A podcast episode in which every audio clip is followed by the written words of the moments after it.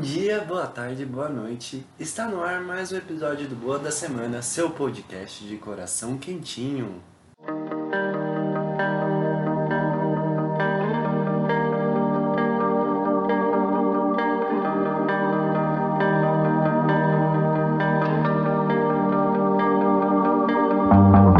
Vamos para os recadinhos básicos que hoje tem uma diferença, tá? Quando a gente criou, quando eu criei o podcast, é, eu escolhi um, um servidor de RSS para poder distribuir o podcast no Spotify e demais agregadores. O que acontece? Esse, agrega, esse agregador tinha um limite e eu excedi esse limite na semana passada, então eu sempre tive um de backup para caso isso acontecesse. Então, é, no Spotify a gente vai mudar o nome do podcast, tá? É só Boa da Semana agora. Se você segue o perfil do Boa da Semana Podcast, eu peço que, por favor, você dê follow nesse outro perfil para que você não deixe de acompanhar os nossos episódios, tá bom? Por favorzinho, vai me ajudar muito. É... Aquele recadinho básico de seguir a gente nas nossas redes sociais, no Boa da Semana Podcast no Twitter. E se você quiser mandar um e-mail, sugestão de pauta, é boa da semana podcast gmail.com. Sem mais delongas, vamos para o quebra-gelo da semana.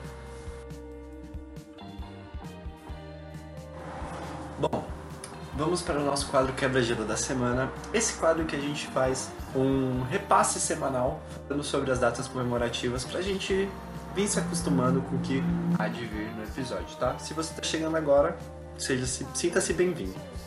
Dia 19 do 5 foi o Dia Mundial do Físico. E no Brasil, a gente comemorava, comemora o Dia do Defensor Público. E na Turquia é o Dia Mundial da Juventude. No dia 20 de maio é o Dia do Pedagogo aqui no Brasil e também é comemorado o Dia da Independência no Timor-Leste. No dia 21 é o Dia da Língua Nacional. Isso é uma data mundial, então é o dia que todo mundo deve comemorar a sua língua. E também é o Dia Mundial para o Desenvolvimento Cultural que foi estabelecido pela Unesco. E no Brasil é o Dia do Profissional de Letras. No dia 22 não aconteceu nada importante, então a gente pula para o dia 23, que é o Dia Mundial das Tartarugas que é desde 2000 comemorado. No Espírito Santo foi, é comemorado o dia da colonização do Estado e também é o dia da juventude constitucionalista. No dia 24, internacionalmente, a gente comemora o Dia Europeu dos Parques Naturais e no Brasil a gente comemora muita coisa.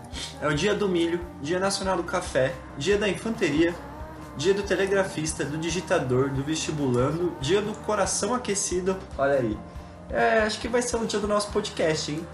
E, e aqui em São Paulo a gente comemora o dia do barista, esse profissional que tanto está do nosso lado nos melhores momentos e nos piores momentos da nossa vida. No dia 25 também a gente comemora muita coisa. É o dia da costureira, dia da toalha, que é homenagem ao autor do Guia do Mochileiro da das Galáxias, o Douglas Adams. É dia de África, que é a fundação da Unidade Africana, Dia do Orgulho Nerd, Dia do Sapateado, Dia do Massagista, Dia Internacional das Crianças Desaparecidas, Dia Mundial dos Vizinhos, nossa, Dia Internacional da Tireoide, tá, mais aleatório ainda. E aqui no Brasil é o Dia da Indústria, Dia Nacional da Adoção e Dia do Trabalhador Rural. Também é o Dia Nacional ao Respeito do Contribuinte. Depois dessa lista extensa e cansativa, meu Deus, quanta coisa. Acho que não tem nem horário para dividir a comemoração de tanta coisa. A gente encerra o nosso quadro e vamos falar das notícias mais legais dessa semana.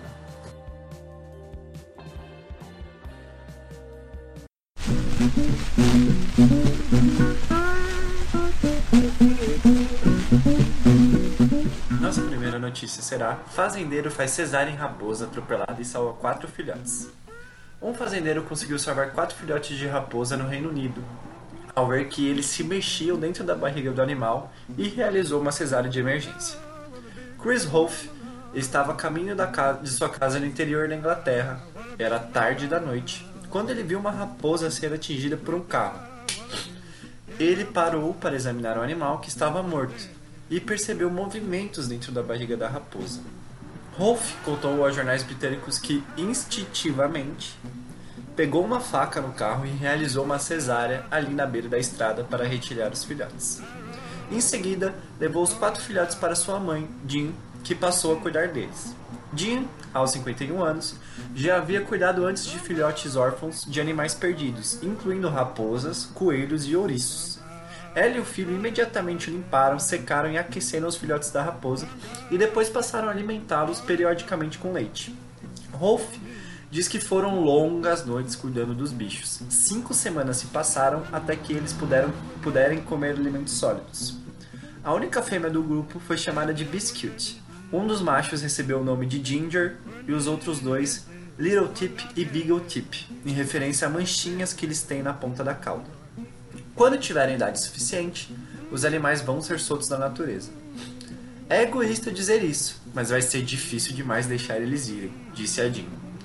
Só que eles são animais selvagens e o objetivo sempre foi deixar que voltassem para a natureza e esperar que possam usar uma segunda chance para viver vidas longas e felizes aos lugares que pertencem. É muito emocionante tê-los ajudados a chegar até aqui. Eles são maravilhosos, acrescenta ela. No final de maio, quando completarem 10 semanas, os filhotes serão entregues aos, ao Fox Project, organização britânica que cuida de cerca de 900 raposas feridas ou abandonadas todos os anos na Inglaterra. O fundador, Trevor Williams, disse que as, as raposinhas serão alojadas em uma espécie de curral semi-selvagem, onde terão bastante espaço para se adaptar ao ar livre antes de serem libertadas.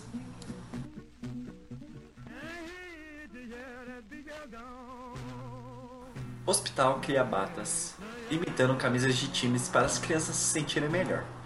Se o cotidiano hospitalar e o enfrentamento de algumas doenças já é muito complicado para as pessoas que já são adultas, imagina quando a gente está se falando de uma criança. Pode multiplicar aí por um milhão a dificuldade.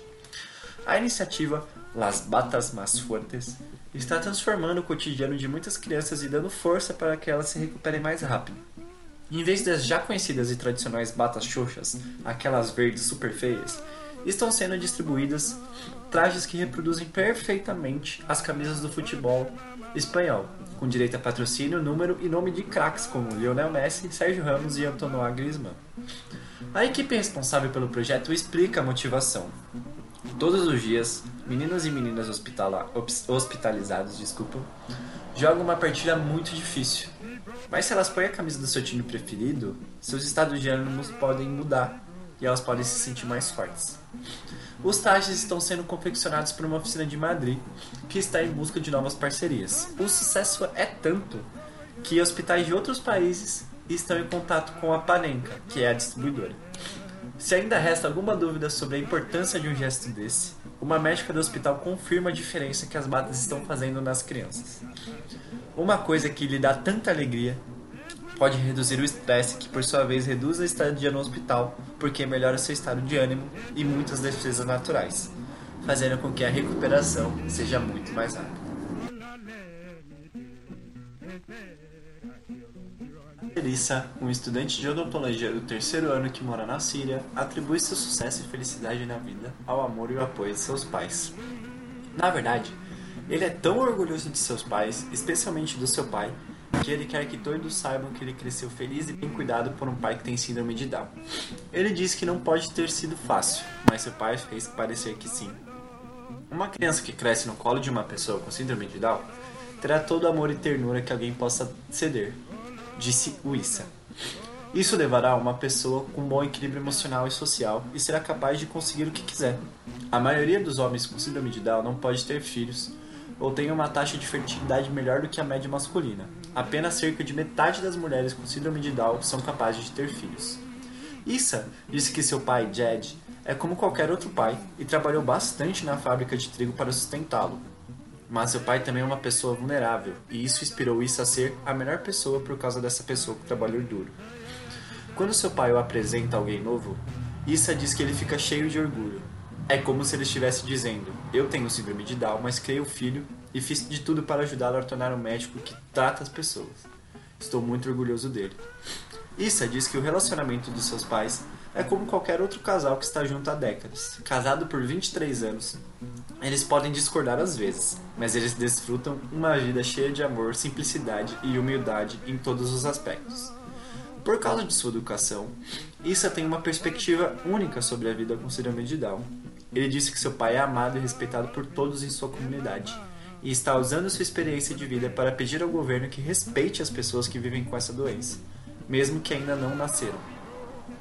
Para muitas pessoas, a ideia de uma mulher grávida de um bebê com síndrome de Down pode ser o pior cenário, disse ele. Você pode esperar que várias pessoas possam recorrer ao aborto. Se minha avó estivesse convencida dessa ideia, eu não estaria aqui com você. Issa se dedica a compartilhar a verdade sobre síndrome de Down e lutar pelo direito à vida para aqueles diagnosticados com a condição antes do nascimento. Com países como a, Islândia se gabando por ter uma taxa de aborto de 100% de bebês com síndrome de Down e os Estados Unidos abortando 67% ou mais de crianças pré-natal com a doença, é vital que pessoas como Issa se manifestem. A verdade é que o aborto mata pessoas com síndrome de Down através de um ato violento de descriminalização.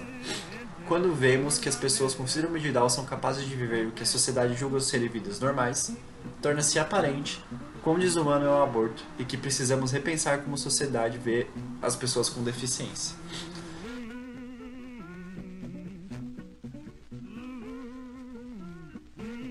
A campanha pede mais corpos masculinos reais na publicidade. De poucos anos para cá, o mundo felizmente começou a desconstruir princípios de estereótipo de beleza discutindo sobre a ditadura da magreza, da juventude e inclusive estabelecendo certos limites em relação aos programas de edição de imagens, responsáveis por espantar corpos irreais nas capas de revistas. Entretanto, essa discussão se faz muito presente no universo feminino do que no masculino. Chegou a hora de mostrar corpos, corpos reais masculinos na publicidade. E é exatamente o que a campanha Men of Manual vem pedindo.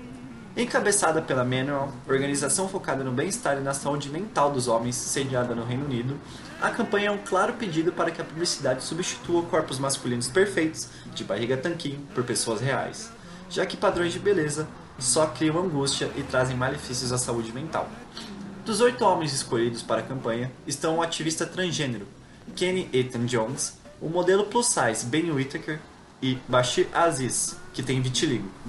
Apesar de estar em voga um certo empenho em criar campanhas publicitárias com pessoas reais, muitas ainda não representam a maior parcela da população.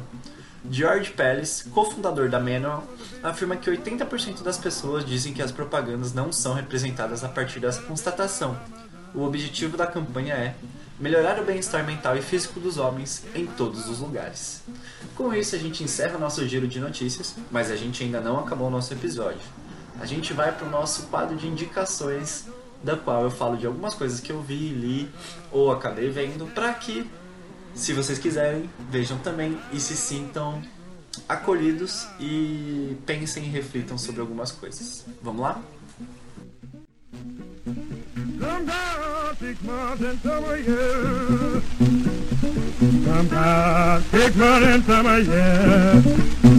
I'm got months, all that summer, yeah. For me, for me, got and yeah. And put me in jail, wouldn't let me be.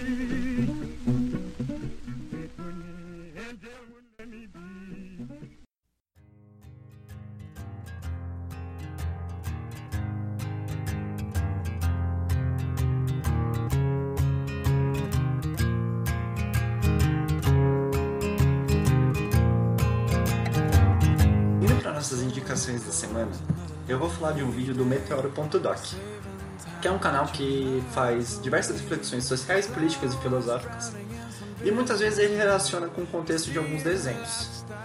Nesse vídeo que eu, específico, ele aborda as questões de posicionamento político tão radicais no nosso país e compara com a figura do Avatar, tanto a lenda de Aang quanto a lenda de Korra.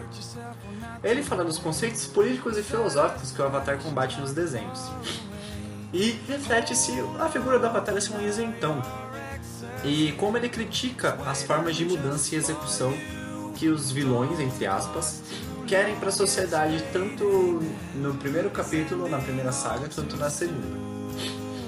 A relação dos dias de hoje basicamente é como me posiciono num contexto em que se eu não me posiciono eu sou, eu sou indiferente e aí tenho direito sobre isso. E se eu me posiciono, eu posso ser taxado. E às vezes eu posso é, acabar não vendo os erros do meu lado do posicionamento. Então essa reflexão é muito importante, o vídeo é muito legal. Basicamente ele conclui que o avatar, que é o agente de mudança, ele não é o isentão. Por quê? Porque ele impede que as mudanças sejam feitas de forma a criar outros problemas. Tanto que algum, para quem assiste a série, a gente vê que existem que o Avatar acaba combatendo todos os tipos de políticos. Tanto o líder religioso, quanto o comunista, quanto o capitalismo industrial e meio que ele critica tudo, entendeu?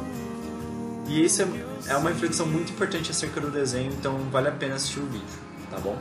A minha segunda indicação é o livro do Harari, o livro Sapiens, Uma Breve História da Humanidade. O livro aborda a história da humanidade desde a Revolução Arcaica, na Idade da Pedra, até o século XXI. Seu principal argumento é que o Homo sapiens domina o mundo porque é o único animal capaz de cooperar de forma flexível em largo número e faz por ser a única espécie capaz de acreditar em coisas que não existem na natureza e são produtos puramente da sua imaginação, como os deuses, as nações, dinheiro e os direitos humanos.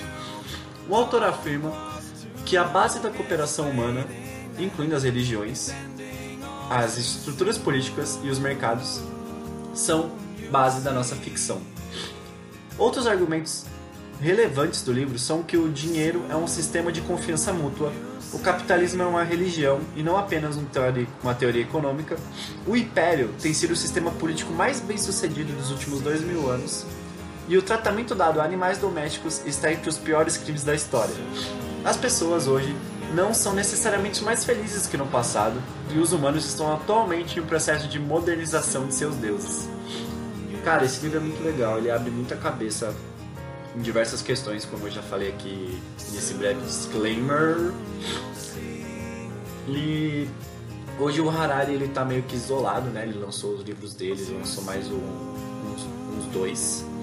E uma curiosidade é que esse livro ele, ele foi lançado originalmente em 2014 e em 2011 ele já, na verdade em 2011 o Harari já tinha escrito ele lançado só em Israel, mas o livro meio que se popularizou e ganhou notoriedade mundial. Eu acabei tendo, sendo impactado por esse livro a partir de uma aula que eu fiz, uma optativa que falava sobre isso. E eu me interessei e, cara, o livro faz você refletir bastante acerca desses temas, sobre como a gente é uma, uma máquina de reprodução de estigmas que a gente que a gente sofre desde os anos desde os primeiros anos que o homem se desenvolveu.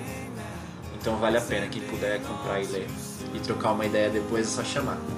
E assim encerramos nosso episódio. Se você gostou, muito obrigado. Se você quiser compartilhar para alguém, mostrar para alguém o episódio, fica muito à vontade. Eh, eu fico muito feliz, mas só se você quiser, tá? É, espero que você volte semana que vem. Por favor, volte. Eu faço isso com todo carinho e amor para que a gente possa refletir sobre coisas legais também, não só ficar intoxicado por tudo de ruim que acontece na internet, tá bom? Beijos e até semana que vem. Esse foi o Boa da Semana.